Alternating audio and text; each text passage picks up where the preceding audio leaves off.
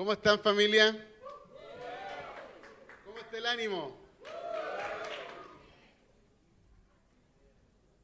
Excelente. Yo estoy muy animado, muy animoso.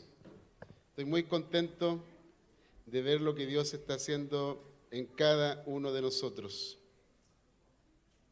Creo que Dios eh, nos está permitiendo avanzar hasta este mes de noviembre eh, como iglesia y hemos estado avanzando eh, bien, vamos bien, vamos bien.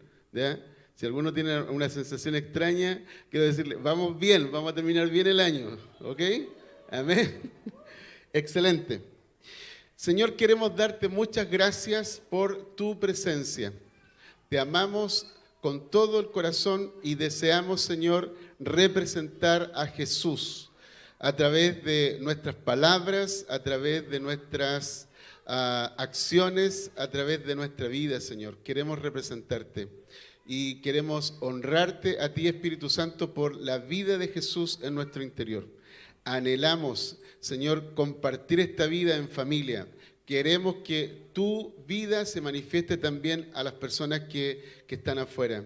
Deseamos, Señor, alcanzar a los perdidos. Deseamos, Señor, eh, disipular a, los creyentes. Deseamos, Señor, que tu reino se manifieste plenamente en todo lo que somos y en todo lo que hacemos. Te amamos por tu presencia aquí entre nosotros. En tu nombre, Jesús, oramos. Amén. Amén. Ah, quiero hablar hoy acerca del el poder del amor. ¿Ya? Así es que déle un besito a la persona que está a su lado, ¿ya? El poder del amor. Tómale la mano a la persona que está a su lado, ¿ya? ¿Ok? ¿Por qué crees tú que Jesús vino a este mundo? ¿Por qué fue necesario que Jesús viniera al mundo? Quizás la respuesta tú podrías decir, bueno, vino para manifestar el amor del Padre. Sí, efectivamente vino a eso. Pero es algo importante a decir que cuando Dios creó el mundo, Dios creó al mundo bueno en todas las cosas. Incluso cuando creó al hombre, todo estaba bien, pero todo se echó a perder. Dios puso al hombre en el planeta Tierra y lo puso para gobernar, para reinar, para sojuzgar, para poder administrar todo lo que es la creación de Dios. Pero el maligno, el maligno engañó a Eva y engañó a Adán. Y ahí todo echó a perder. Así es que el primer hombre introduce el pecado al mundo. Y el pecado lo que hace es que rompe todo. El pecado destruye todo. El pecado trae como consecuencia la muerte. Y la muerte es descrita como separación. Eh, se genera una separación entre Dios y los hombres y se genera una separación entre nosotros. Si uno piensa con respecto a esto, por ejemplo, uno lo puede ver, estamos en el siglo XXI, y podríamos pensar con respecto a la data de la Biblia, el hombre tiene una existencia de más de 6.000 años en el planeta. Quizás puede diferir con la información científica que hablan de millones y millones de años, pero esa es como la data que hay desde la Biblia. Entre paréntesis, la Biblia no es un libro de ciencia, pero eso es lo que nosotros encontramos. Pero si uno piensa en la historia de la humanidad sobre la Tierra, y ves en la historia de la humanidad diferentes brechas o separaciones o muerte entre las personas que viven. Por ejemplo, vemos hoy, en el siglo XXI, en el ámbito político, social, religioso, cultural, hay división, hay polarización y hay odiosidad. Eso es lo que tú encuentras entre los hombres. ¿Ok? Cuando piensas desde el punto de vista de la Biblia, tienes que pensar en el hombre como el hombre adánico, el hombre que vive en Adán, el hombre que está en Adán. Entonces el hombre que está en Adán está en guerra, está en guerra consigo mismo y está en guerra con los demás. Está en guerra con su especie, el ser humano. Em, y es triste, pero esa es la manera en cómo el hombre ha elegido vivir. Esa es la manera que el árbol del conocimiento del bien y del mal le dio al hombre para vivir. El hombre en el huerto, fíjate un detalle, en el huerto el hombre había recibido instrucciones de Dios. De todo lo que hay puedes comer, pero no puedes comer del árbol del conocimiento del bien y del mal porque el día que tú comas de él, ciertamente morirás. Y la muerte representa todo lo que estoy diciendo. Entonces nosotros vemos, por ejemplo, a nivel de la sexualidad, vemos una guerra entre hombres y mujeres. De ahí que surgen todos estos colectivos feministas. Yo me imagino, ojalá Dios quiera que no, que a nadie se le ocurra armar un colectivo machista, porque ahí va a ser una guerra que nadie la va a poder acabar. Pero es así como las narrativas cautivan la mente de las personas y controlan las relaciones, oponiendo a hombres y mujeres. Lo vemos a nivel social, por ejemplo, entre las personas que son ricas y pobres. Entonces ahí van corriendo narrativas, ¿verdad? Capitalismo, socialismo, y se oponen entre sí en vez de estar a la altura de ponerse de acuerdo y pensar bien por el bien común. No, pero cada uno va por su carril. ¿Por qué? Porque hay egoísmo. Hay deseos de poder, deseos de controlar, ¿ya? Porque ese es el hombre, ¿ok? Lo ves también a nivel étnico. Por ejemplo, nosotros hoy día tenemos un conflicto, un conflicto en el Medio Oriente, tenemos a Israel y tenemos a los palestinos, o dicho más exactamente, tenemos grupos terroristas que están atacando al Estado de Israel. Y ahí tenemos un conflicto étnico, dicen algunos territorial, otros dicen religioso, ¿ya? Otros dicen espiritual, otros dicen escatológico porque en cierta forma estamos en el final de los tiempos. Diferentes visiones. Y las visiones corren y corren y corren.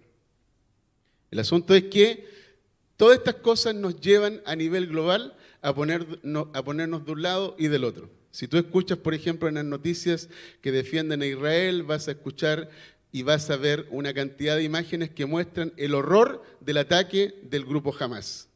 Pero cuando tú escuchas las noticias de los palestinos, vas a ver el horror y el ataque de Israel hacia los palestinos. Entonces, ¿quién tiene la razón? Nadie, ninguno tiene la razón. Están cometiendo un crimen, están atentando contra el valor y la dignidad humana, porque el ser humano ha sido creado a imagen y semejanza de Dios. Así que ninguno de ellos tiene la razón. Y nosotros los cristianos, ingenuamente, Vamos a apoyar a Israel. Apoyamos al pueblo de Dios porque el pueblo de Dios es Israel y de Israel viene nuestro Salvador que es Jesús, porque Jesús es judío. Y vemos en Israel también la gracia de Dios que nos reveló eh, la ley, la Torá, nos trajo los mandamientos, de, nos trajo la visión acerca del Mesías, el Salvador del mundo. Nos trajo esta herencia espiritual. Valoramos a Israel por eso, pero no podemos estar del lado del Estado israelita. ¿Cuántos captan lo que estoy diciendo? Como tampoco podemos estar del lado de los grupos terroristas. Eso es un crimen, como se llame, por los dos lados. ¿Ok? Pero eso es lo que sucede con el hombre adánico. El hombre está en guerra consigo mismo y está en guerra con su especie. ¿Qué es lo que hay detrás? Amor. Amor al dinero. Eso es lo que hay detrás. No está el amor a Dios, no está el amor al prójimo, sino el amor, el amor al dinero, porque el amor al dinero te genera poder y el poder te genera control y el control te genera dominio. ¿Cuántos captan lo que estoy diciendo? Entonces, tenemos que estar muy conscientes de eso porque eso es lo que gobierna el corazón del hombre adánico. El hombre adánico también ah, tiene su cerebro dañado. dañado. El hombre adánico tiene el cerebro dañado. Escúchame lo siguiente. Más del 90% del tiempo el hombre adánico tiene pensamientos, sentimientos y actos de preservación, el hombre no está dispuesto a morir, no está dispuesto a rendirse, no está dispuesto a entregarse, no está dispuesto a renunciar, no está dispuesto a ceder. ¿Por qué? Porque por causa de que el hombre se separó de Dios, entonces el hombre trata de salvarse a sí mismo. Trata de salvar su cuero, su pellejo. Entonces cuando se ve frente a una a una situación como lo que ocurrió en el Edén, fíjate el detalle, Adán se escondió. ¿Por qué se escondió? Porque tuvo vergüenza. Y Dios le dice, pero ¿se te ocurrió taparte con eso? ¿Por qué te estás tapando así?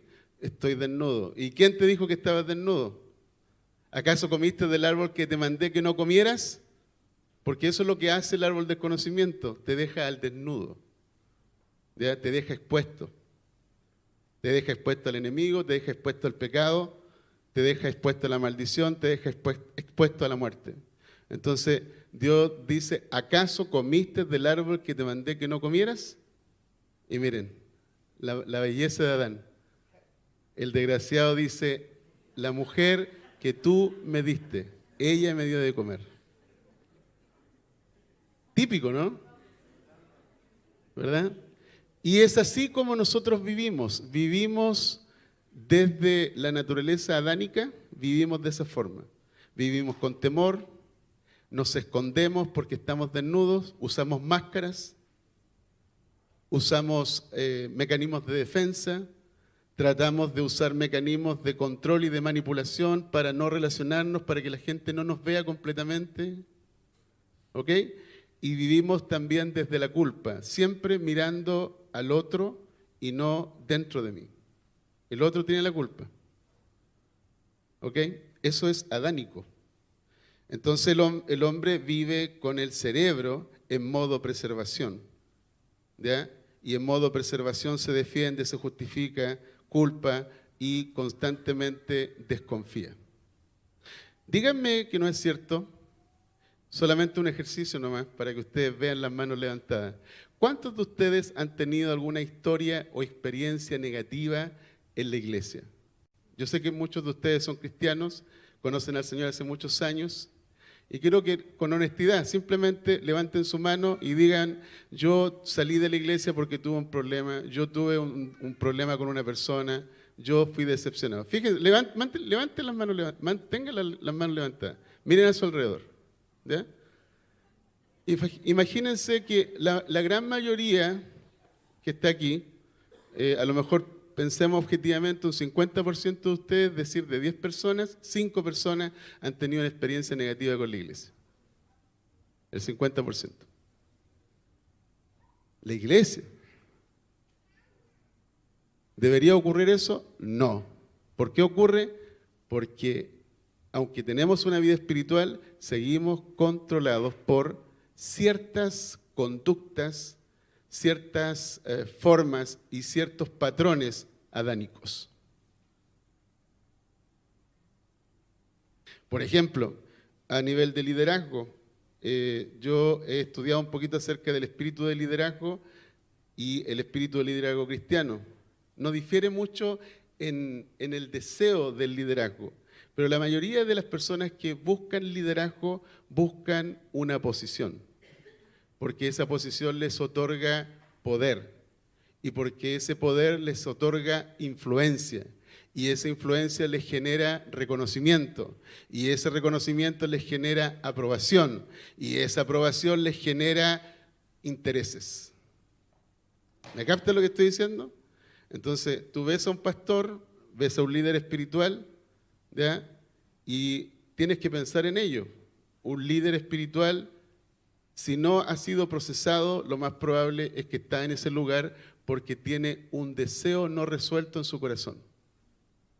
Ahora, lo interesante de esto es cómo Dios trata con ese Adán que llevas dentro, crítica, conflictos personales, gente eh, termina yéndose de la iglesia, gente habla mal de ti, gente eh, eh, te mete en malos entendidos Y todo eso procesa a ese Adán, lo mete como en una licuadora, lo muele entero y queda un jugo exquisito. ¿Ok? Entonces, ¿qué es lo que sucede? El Adán se resiste, el Adán pelea, el Adán está dispuesto a cuidar su, su poder. ¿Cuántos casos hemos visto de líderes espirituales que han sido expuestos, incluso por la justicia, y no quieren soltar el poder? ¿Por qué? Porque soltar el poder significa perder beneficios. ¿Me captas? Eso es Adán. Adán trabajando y operando en el corazón de las personas.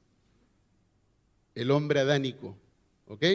Entonces, tienes que estar consciente de eso. Fíjate que el Adán que llevamos dentro es rebelde contra Dios. Es rebelde. Tiene una rebeldía innata. Ese Adán que llevas dentro necesita morir. Necesita estar crucificado necesita estar sepultado. Ese Adán que llevas dentro nunca va a cambiar. No cambia, ni se mejora. Imagínate, estamos en pleno siglo XXI, por así decirlo, ah, en el umbral de la máxima tecnología, el mayor desarrollo científico, el, mayor ah, desarrollo intelectual, siglo XXI y estamos con una guerra en Medio Oriente que si esa cosa escala va a dejar la escoba a nivel global. ¿Por qué? Porque Adán es inconsciente, Adán no sabe cómo gobernar, Adán no, perdió la capacidad de administrar el mundo. Porque Adán perdió la vida. Adán perdió el árbol de, la vida. Porque Adán perdió al autor de la vida. Amén. Así los estoy manteniendo despiertos. Ya te están mirando por dentro el Adán y la Eva que llevas dentro. Interesante. Así es que Dios va a usar algunos amigos para tratar con ese Adán. Dios va a usar el rechazo, Dios va a usar el abuso, Dios va a usar la injusticia, Dios va a usar la traición, Dios va a usar la humillación para tratar con esa parte que tú no puedes cambiar.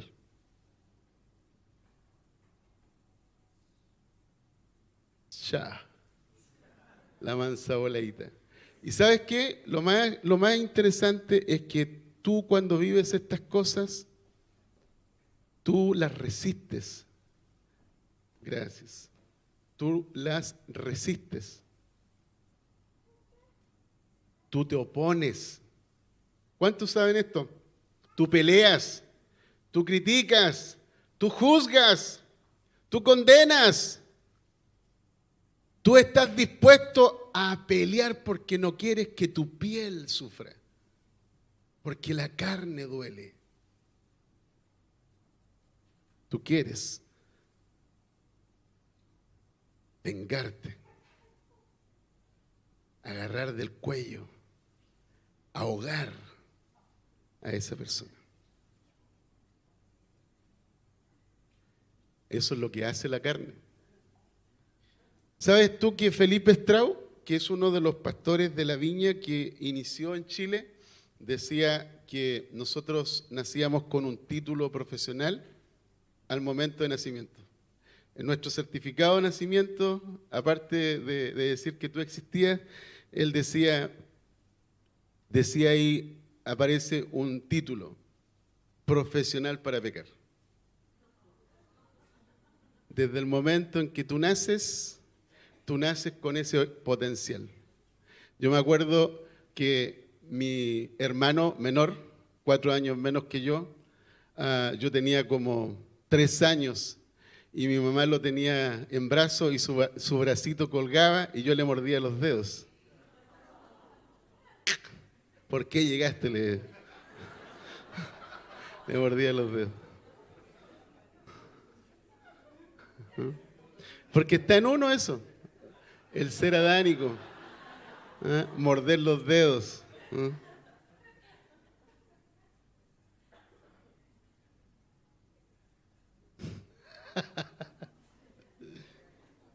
Así que cuidado con los dedos.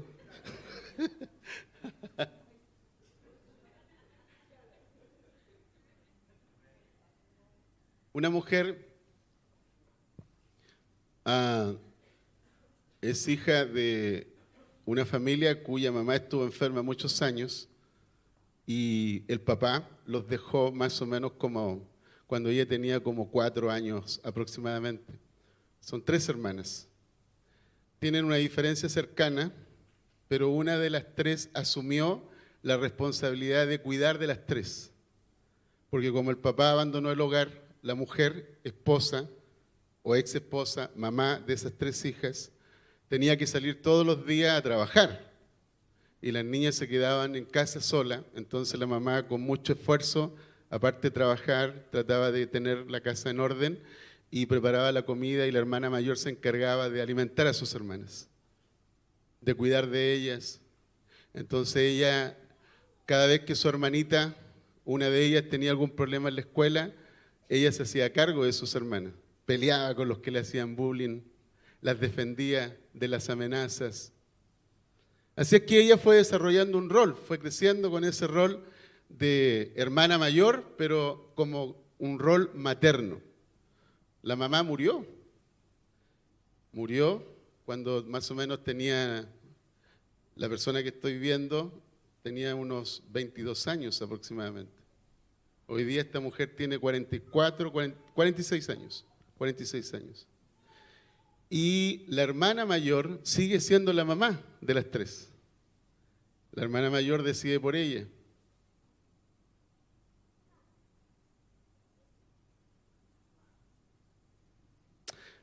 La, hermana mayor, por, esta resiliencia que desarrolló, eh, se casó junto a su esposo, construyeron un gran negocio y tiene mucho dinero. Entonces el hecho de tener mucho dinero es ah, algo que le facilita poder salir de vacaciones. Entonces cada vez que sale de vacaciones a lugares muy hermosos, se hace acompañar de sus hermanas, porque ella se ve a sí misma con ese rol. Sin embargo, ella tiene y ejerce un control sobre sus hermanas.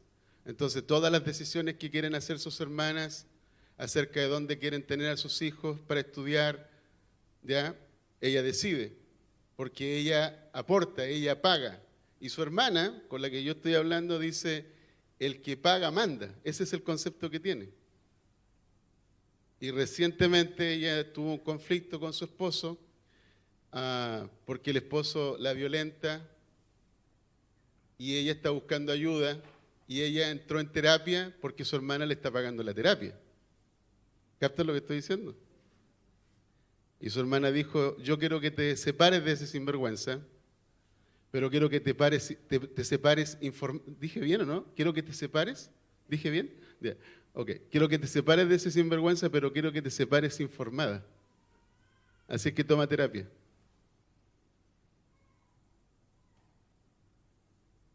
entre paréntesis, entre esa hermana mayor, rol materno, y el esposo de esta mujer, no hay relación.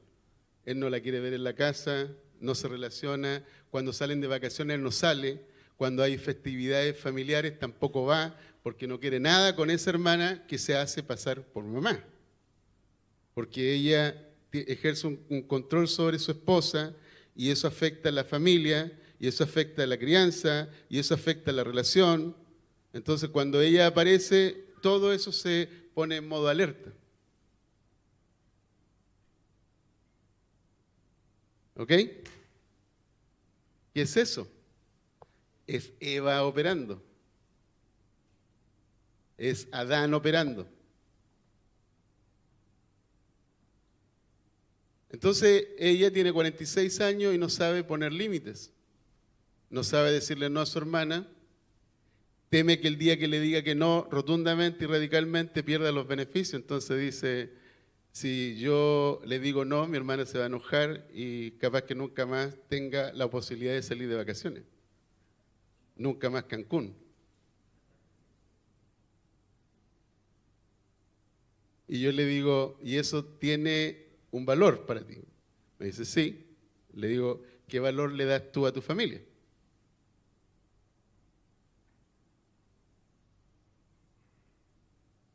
¿Cómo llegamos a esas valoraciones?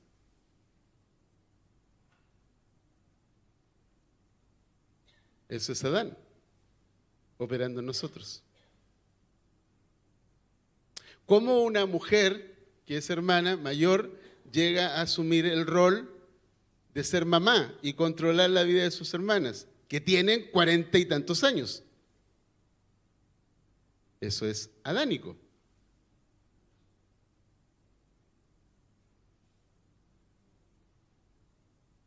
¿Me siguen? ¿Cuántos están conmigo? Entonces, ¿qué es lo que sucede?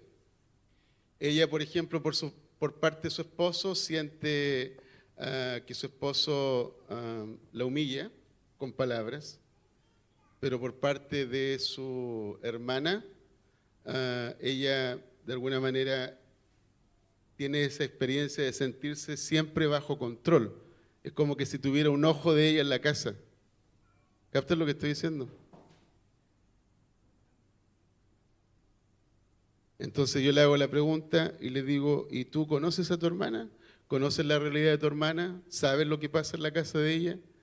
¿Sabes cómo se lleva con su esposo? ¿Cómo está con su familia? ¿Hay esa relación bidireccional de que ella también te cuenta sus cosas? Me dice, no. Mi hermana es hermética, no le cuenta a nadie. Mi hermana no habla con nadie. Me dice, yo sé que tiene problemas porque su hija está con un problema de orientación de género y su hijo está metido en la droga. Yo sé que tienen problemas, pero ella no habla de eso. O sea, es tu hermana y no habla contigo, pero ella se mete en tu vida.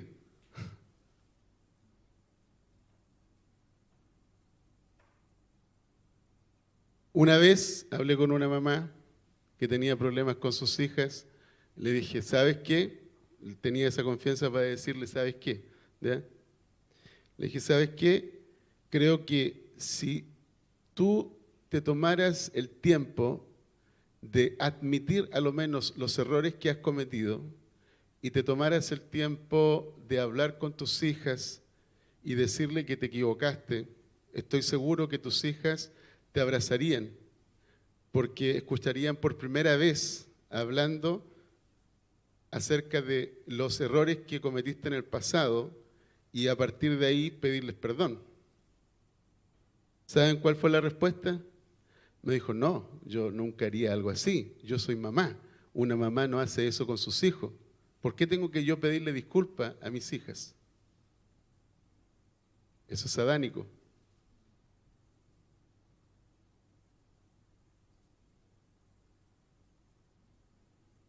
Interesante eso, ¿no? Y esas son las experiencias que nosotros tenemos en la familia, en las relaciones, rechazo, injusticia, traición, abandono, humillación. Jesús no estuvo exento de eso. Esas son las cosas que nosotros vivimos. Fíjate que cuando ah, nosotros tenemos estas experiencias, todas estas experiencias que parecen como desde el punto de vista humano, y negativas y obviamente no deseables, todas esas experiencias lo que hacen es simplemente ir a un nivel más profundo y pueden traer, por ejemplo, a un nivel más profundo dolor, resentimiento, amargura, rechazo, abandono, y comienzas a reaccionar también, humillando a otros, siendo injusto con otros, abusando de otros. ¿Ok? Pero si tú permites que Dios vaya más profundo, entonces tú puedes recibir el amor de Dios a un nivel profundo para sanar todas esas experiencias. Porque Dios lo que está buscando es que a través de estas experiencias tú puedas comprender que no puedes contigo mismo, no puedes resolver la vida en tus manos. Es decir, tienes que comprender que Dios tiene la intención de librarte de ti mismo librarte de tu pasado, librarte de las cosas que ocurrieron en el pasado que otros te hicieron. Esa es la intención de Dios. Pero el hombre no, no logra comprender eso, el hombre resiste. Entonces el hombre usa frases, como dice, esa frase que dice, eh, esa frase que dice, ayúdenme por favor, esa frase que dice, esa frase que dice estoy pegado. Pero ya, ya me va a llegar. Espíritu Santo, dame esa frase, por favor, que está en la punta de mis labios.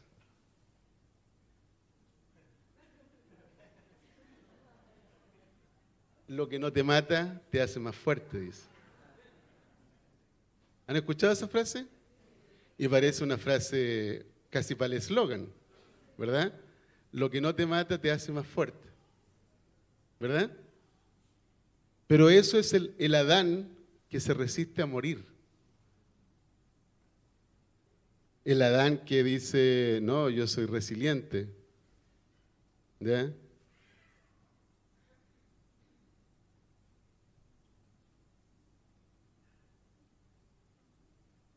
El Adán que dice, no, yo el trago lo dejo cuando quiera.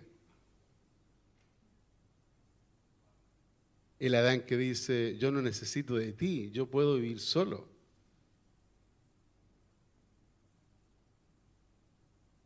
El Adán que dice, a mí no me importa la iglesia, yo puedo hacer iglesia en mi casa. Ese es el Adán. El Adán que quiere vivir su propia vida y que está dispuesto a quedar solo. Porque eso es lo que, pasa con el Adán. El Adán termina solo. Por esa razón Jesús llega a un punto, mientras está en su vida, dice, si el grano de trigo no cae en tierra, queda solo. Pero cuando, pero si el grano de trigo cae en tierra, muere y lleva mucho fruto. Entonces Jesús, ¿qué es lo que hizo? Dijo, yo no quiero quedar como Adán, yo quiero sembrar mi vida. Entonces Jesús sembró su vida para morir. Porque cuando tú mueres, tú resucitas.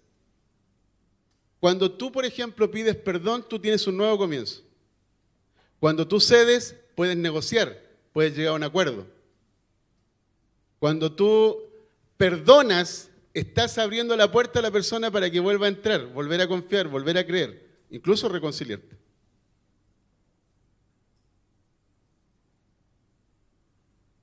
¿Cuántos captan lo que estoy diciendo?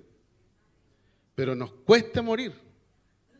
Nos resistimos a admitir, nos resistimos a ceder. Ahora, algunas cositas que representan el conflicto en tu vida. Mira, el conflicto en tu vida no es un problema, porque todo el tiempo vas a tener conflictos. Lo que es el problema es tu reacción al conflicto la manera en cómo tú reaccionas, la manera en cómo tú resuelves, la manera en cómo tú haces que ese conflicto no escale, sino que lo puedes contener. Entonces, el conflicto lo que hace básicamente es ayudarte a ver tus botones automáticos que se disparan cuando está el conflicto. Estoy diciendo algo nuevo, distinto de la primera reunión. ¿Ok? La segunda cosa, el conflicto en tu vida es un examen de tu carácter. Cuando tú estás en un conflicto, de alguna manera se te está, estás pasando por una prueba, por un examen. Y lo que se está juzgando en el conflicto es tu carácter.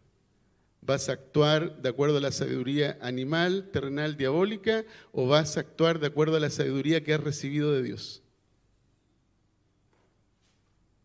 Tercera cosa, el conflicto en tu vida revela tu pasado. Por ejemplo, tus ofensas, tus heridas y dolor con el cual estás cargando. Por esa razón Jesús dice, vengan a mí todos los que están cargados y trabajados. Cargados, es decir, hay una carga de ofensas, de, heridas y de dolor. Esa es la carga. Y Jesús dice, vengan a mí los que están cargados y trabajados.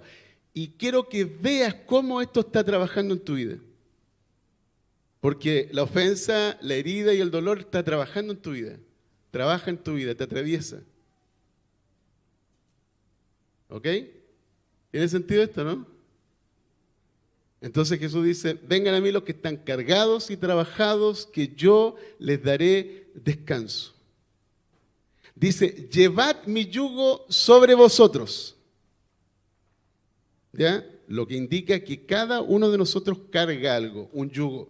Ese yugo puede ser pesado, pero Jesús dice, llevad mi yugo sobre vosotros. ¿Ok? Dice, mi carga es ligera. Y mi yugo, fácil. Es liviano. Wow. Interesante, ¿no? Y dice que al llevar su yugo y al llevar su carga, tú vas a encontrar, ¿qué cosa dice?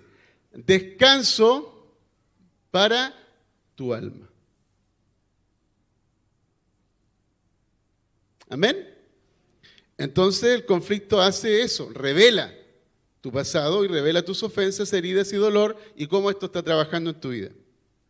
Entonces cuando alguien pasa por tu vida y te dice algo que alguien te dijo en el pasado, se va a activar un botón automático. Ese botón automático te va a llevar a una reacción automática. Y esa reacción automática va a dispararse de ti hacia el otro, en contra del otro. Porque tú lo que estás haciendo con ese botón automático es criticar, enojarte, airarte, actuar con resentimiento y defenderte, justificarte, protegerte. Porque quieres preservar la vida, no quieres seguir siendo herido. ¿Ok? El conflicto es una prueba de cuánto valoras a tu prójimo, de cuánto valoras las relaciones. Entonces, por ejemplo, cuando una persona está en conflicto, huye. ¿Ya? Huye, no quiere hablar. Cuando una persona está en conflicto, lo que hace es que se une a otras personas para contar su historia. No habla con la persona que está en conflicto, sino que busca aliados. ¿Sí o no? Gente que escuche tu versión de cómo tú te sientes, de cómo tú estás viviendo el conflicto, de cómo te ha afectado el conflicto. Gente que te escuche acerca de cómo tú eres una persona tan buena para soportar a esa persona mala.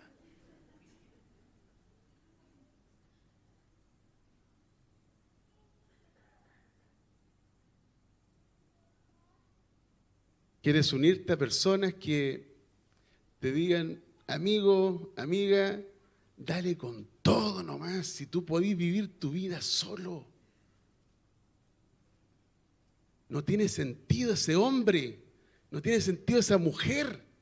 Sepárate nomás. mira, eh, la vida separado es maravillosa. Está viviendo un desastre en su vida, pero dice que es maravillosa.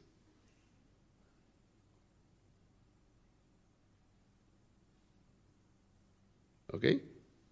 Gracias. Excelente. Entonces el conflicto tiene que ayudarte a pensar de la siguiente forma. Dios, ¿qué parte tengo yo de esto que me está pasando? El conflicto tiene que llevarte hacia adentro, no hacia afuera. ¿Dónde yo estoy siendo responsable con lo que está pasando? ¿Dónde yo puedo hacerme cargo de lo que está pasando? Si tú eres un cristiano, eres un hijo de Dios, deberías conocer que el pecado, la carne y el mal van a operar en ti para traer más problemas. De verdad te lo digo, más leña al fuego, más combustible al fuego. ¿Cuántos saben que el fuego no se apaga con combustible? ¿Cuántos saben que el fuego no se apaga con leña? ¿Verdad? El fuego se apaga con agua. agua, agua, agua, agua, harta agua. Agua es la palabra, la palabra de Dios. Padre, ¿dónde yo estoy? Quiero escuchar tu voz. Quiero saber dónde yo soy responsable.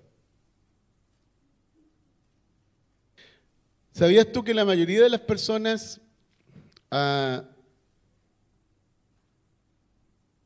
cuando rompemos una relación con alguien, siempre pensamos que el problema fue o es de la otra persona? ¿Sabes por qué pensamos eso? Porque cuando nosotros estamos enojados en un conflicto, nosotros no podemos a pensar bien del otro, pensamos mal del otro. Es como que miramos al otro con malos ojos. Entonces, es súper importante esto.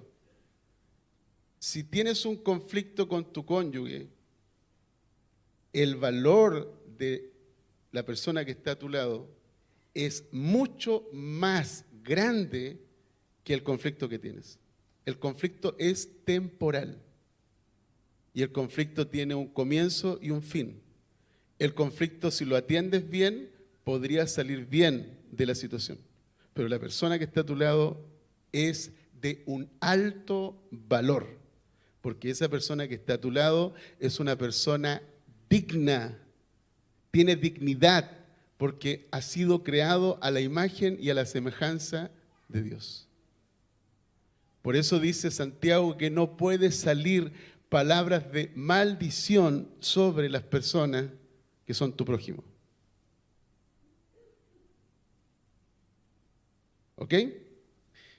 Y el conflicto es un espejo de Dios para que tú puedas ver las áreas de tu vida donde necesitas cambio.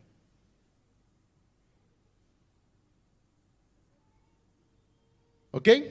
Entonces, por esa razón, Dios planeó enviar a Cristo porque el propósito de Dios es reunir a todas las personas en Cristo y cuando las personas hemos creído en Cristo, Cristo nos une a la iglesia. Y tú te unes a la iglesia para ser parte de esta familia con el propósito de que Dios trate con tu vida. Y la manera en cómo Dios va a tratar con tu vida es a través de conflictos.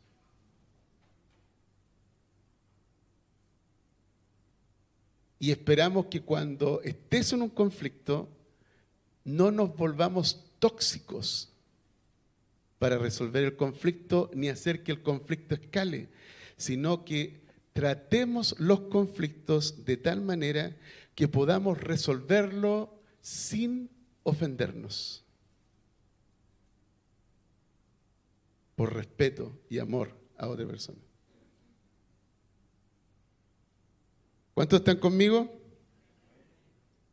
Mira, ah, el amor de Dios ha sido derramado en nuestros corazones por el Espíritu Santo. Y el amor de Dios, dice Pablo, nos constriye, nos obliga. ¿A qué nos obliga? Nos obliga a amar, nos obliga a cuidar, nos obliga a alimentar, a edificar la iglesia. El amor de Dios en nosotros nos invita a ser solícitos para guardar la unidad en el vínculo de la paz. Es por eso que el énfasis está puesto en un cuerpo, un espíritu, como fuiste también llamado a una misma esperanza, a una de, de vuestra vocación, un Señor, una fe, un bautismo, un Dios y Padre de todos. Entonces el amor en nuestros corazones debe traducirse de la siguiente forma. Primero, conversaciones poderosas que hacen brillar a la otra persona para que la otra persona se vea como un hijo de Dios. Convicciones, eso implicaría conversaciones en donde nos comprometemos a creer, a caminar en una misma mente, en un mismo parecer, en los mismos principios. Compañerismo, ser abiertos auténticamente y genuinos para poder de alguna manera ah, quitar las barreras, los velos, quitar las máscaras. Contención, cuando alguien lo necesita, darle apoyo y soporte, porque hay momentos difíciles donde necesitamos apoyarnos. Confianza, eso implicaría construir puentes, porque hay mucha gente que se reúne en la iglesia que ha llegado con desconfianza y la confianza construye puentes. Entonces, Cuando nosotros vemos, por ejemplo, a Jesús, Jesús dice, la gloria que tú me diste yo les he dado a ellos. ¿Y en qué consiste esa gloria? Jesús lo dice, para que sean uno. Entonces esa gloria se refiere a la unidad, se refiere a que somos parte de Dios y Dios es parte de nosotros. Nosotros estamos en Él y Él está en nosotros.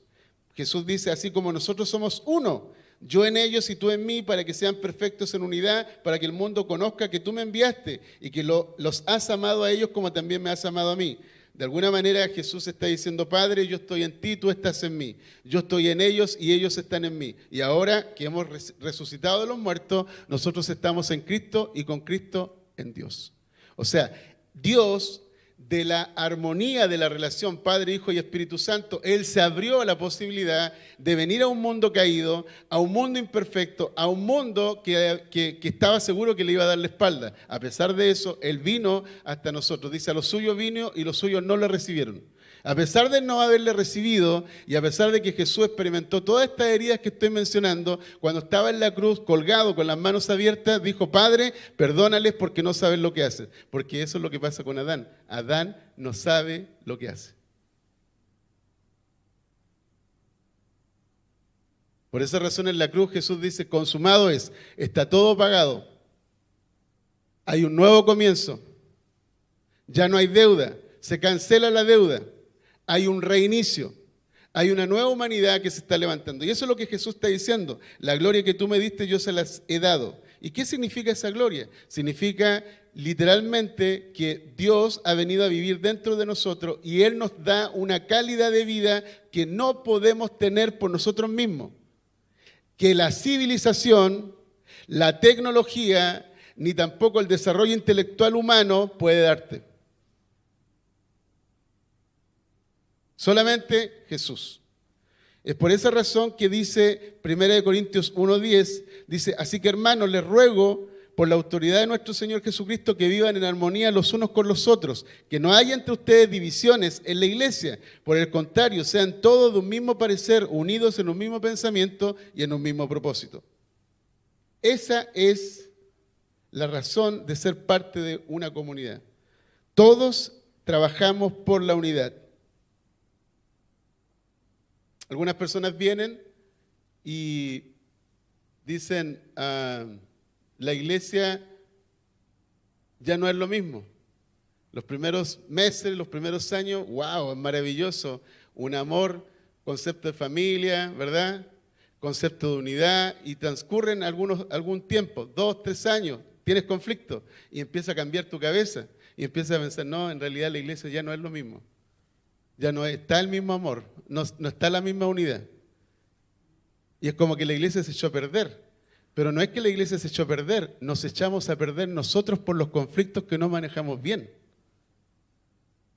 ¿Cuántos captan lo que estoy diciendo? Uno se echa a perder porque no gestiona bien. Entonces tienes una mirada hacia la iglesia y comienzas a hablar de manera ah, desprolija. Y fíjate lo siguiente, ah, cuando nosotros, por ejemplo, vemos esto, el apóstol Pablo dice, el amor es paciente, es bondadoso, el amor no es celoso ni fanfarrón, el amor no es orgulloso ni ofensivo, no exige que las cosas se hagan a su manera no se irrita ni lleva un registro de las ofensas recibidas, no se alegra de la injusticia, sino que se alegra cuando la verdad triunfa. El amor nunca se da por vencido, jamás pierde la fe, siempre tiene esperanza y se mantiene firme en toda circunstancia. Un resumen de Juan, porque no voy a leer los textos, me va a tomar tiempo, pero un resumen de Juan dice que nosotros amamos porque hemos nacido y conocemos a Dios. Mira qué interesante. Las personas aman porque han nacido y han conocido a Dios. Y Juan dice que el amor procede de Dios. ¿Por qué? Porque Juan dice, Dios es amor. Y cuando nosotros hablamos acerca del amor, primero Juan dice, nosotros amamos porque Él nos amó primero. Es decir, nosotros amamos en respuesta al amor de Él. Entonces Juan dice, somos llamados a ser proactivos. Eso quiere decir, tenemos que tener intención, motivación e iniciativa de amar, no solamente con palabras, sino con acciones concretas. Entonces Juan dice que el amor a las personas, es decir, a la persona que está a tu lado, el amor a tu prójimo, el amor a tu cónyuge, es una demostración de que amas a Dios. ¿Por qué? Porque no puedes decir que amas a Dios si no eres capaz de amar a la persona que ves.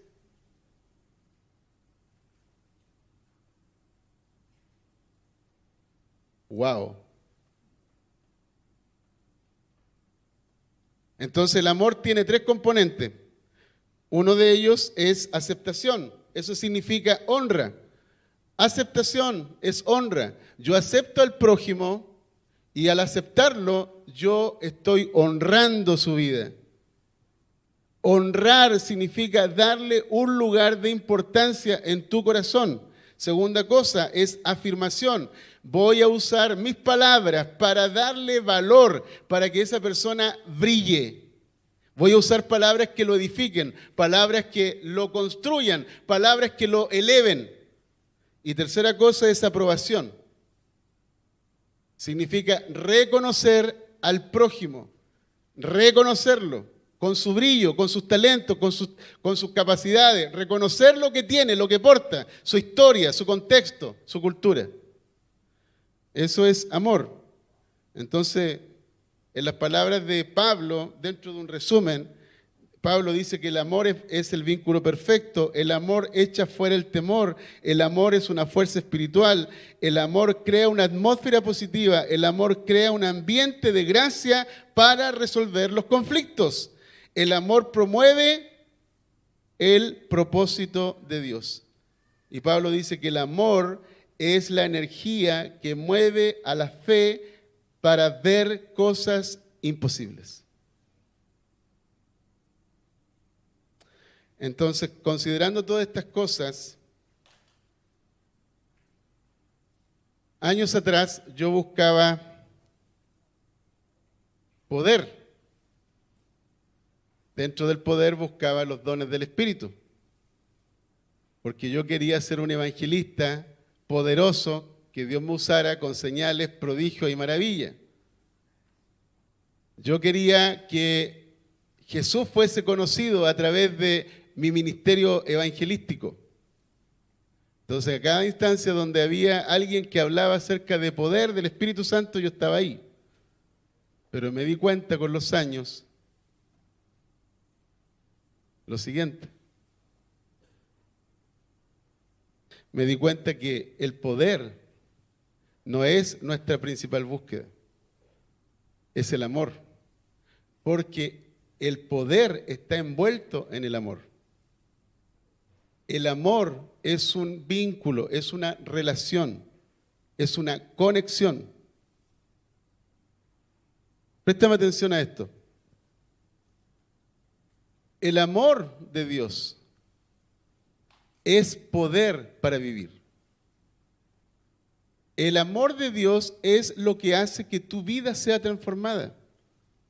El amor de Dios es lo que te da la posibilidad de tener relaciones a largo plazo. El amor de Dios es lo que te da conciencia de la presencia de Dios para temer reverentemente y no hacer nada indebido. El amor de Dios hace que tú puedas caminar en autoridad y en poder para poder ver manifestaciones de Dios. Yo buscaba poder porque en mi Adán yo quería influir. En mi Adán yo quería ser conocido. En mi Adán yo quería tener una plataforma sobre la cual pararme y hablar a multitudes. Nada de eso tenía que ver con Jesús. Dios tuvo que trabajar dentro de mí. Y el trabajo que Dios hizo es el amor de Dios entrando a las partes más profundas de mi vida, donde yo tenía esas necesidades de aceptación, necesidades de aprobación,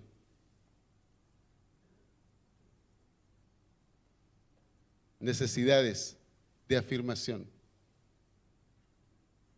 Si tú entras al ministerio o entres al liderazgo, o entres a cualquier posición con un corazón que no permite ser tratado, ok, Dios dice, si no quieres que yo te trate, te van a tratar los seres humanos.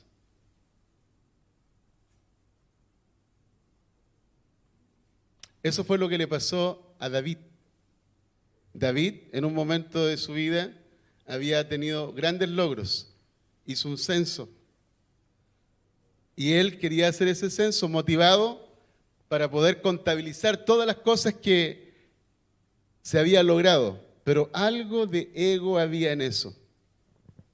Y Dios no le agradó. Y le dijo, ¿qué quieres? ¿Quieres ser tratado por mí o quieres ser tratado por los seres humanos? David dijo, prefiero ser tratado por ti. ¿Se acuerdan de eso? Y Dios vino con su presencia y hubo una mortandad. ¿Se acuerdan de eso? Más de 70 mil personas murieron. ¿Y qué ocurrió? David corrió a un campo, al terreno de una persona que estaba al lado del palacio y le dijo, te compro tu terreno y voy a levantar un sacrificio a Dios aquí, porque dice, no daré a Dios sacrificio que no me cueste nada. Probablemente en otro lugar agarrarían este último versículo para que tú puedas pactar, pero no voy a hacer eso.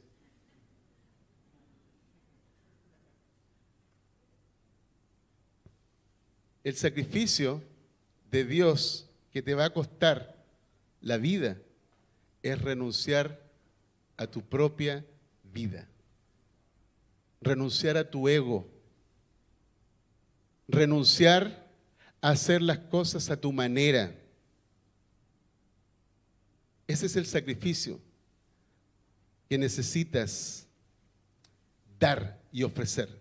No daré a Dios sacrificio que no me cueste nada. Si tú quieres que la vida de Jesús se manifieste en ti y quieres ver el amor de Dios fluyendo dentro de ti y quieres ser usado por Dios poderosamente, necesitas rendir tu vida a Dios. Permitir que Él trabaje en ti. Si no permitimos eso, los seres humanos van a tratar con nosotros.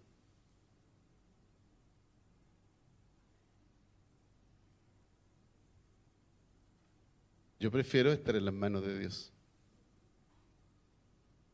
Amén.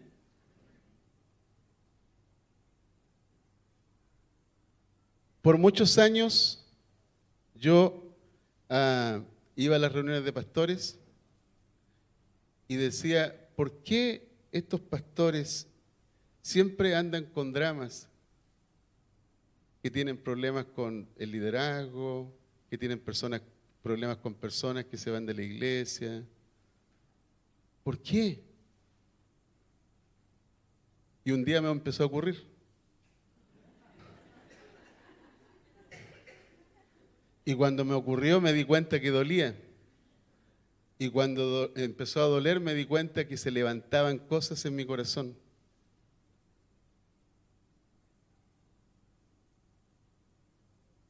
Tenía dos opciones atacar o rendirme. ¿Qué creen ustedes que hice? Ataqué. Después entendí que había que rendirse.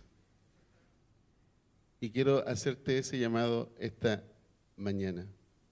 Ríndete a Dios para que puedas experimentar ese amor que excede a todo lo que has conocido.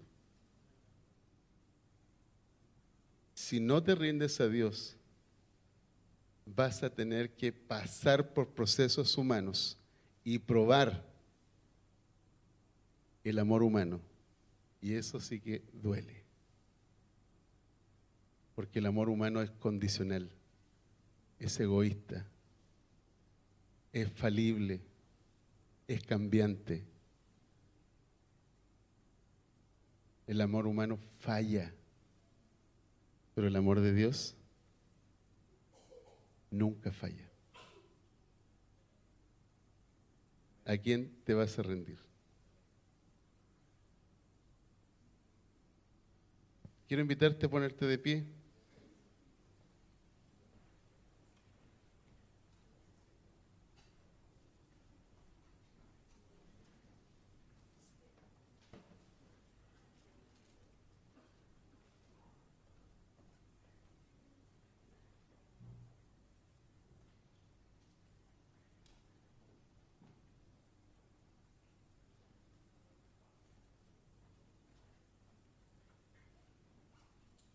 Si personas han pasado por encima tuyo y tú ah, te has sentido humillado, quiero que pases aquí adelante.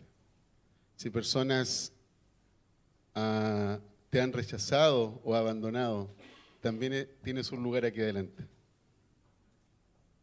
Si personas han actuado injustamente y estás dolido por eso, también tienes un espacio aquí. Si personas te han traicionado, también tienes un espacio. Necesitas tratar con eso, con la ofensa, con la herida y el dolor. Necesitas entregar eso a Dios. Necesitas renunciar a lo que estás sintiendo y necesitas perdonar para avanzar. No puedes seguir con esa carga pesada. Por eso Jesús dice, vengan a mí los que están cargados y los que están trabajados. Si estás con esas cargas, tráelas a Jesús, entrégalas, porque eso está trabajando en ti y no te está dando descanso. Y Jesús dice, si tú vienes a mí, vas a recibir mi yugo y una ligera carga y vas a encontrar descanso para tu alma. Es una elección, todo el tiempo es una elección.